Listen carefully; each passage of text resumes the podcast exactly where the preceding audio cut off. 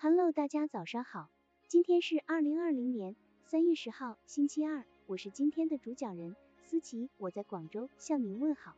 今天我们为大家分享的内容是幽默可增强演讲人的感染力。我们日常的讲话是人们为了交流思想、联络感情、协调行动而说的，这样的讲话都是人们你一言我一语的讨论，并且日常的讲话对于逻辑性的要求并不高，人们的交谈是相互的。交织进行，所以是散漫的、随意的。他是著名的作家、学者，中西文化交流大使。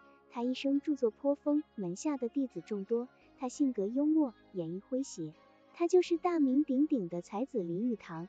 林语堂是典型的幽默大家，他淡泊名利，与世无争，并有强烈的幽默感。他的诙谐幽默不仅体现在生活中，在演讲台上也是时时闪光。林氏大宗祠建成后，举行了隆重的庆祝典礼。林语堂被热情的邀请参加。主持人在向众人介绍了林语堂后，由林语堂做了一个精彩的介绍。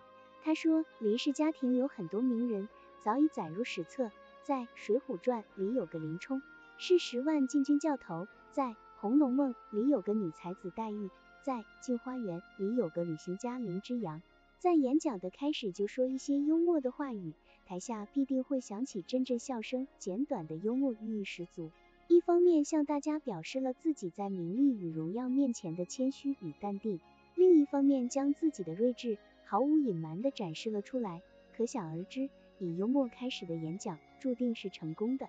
还有一个是世界上很有名的大人物，他就是美国的大总统林肯。林语堂话音刚落，被他逗笑的听众。就报以了热烈的掌声。幽默演讲虽然是艺术化的独白式的言态表达，但这种艺术化有一定的规范，它是受现实活动的目的和效果制约的有限的艺术，实际上只是一种手段性的艺术，如同技能技巧一般。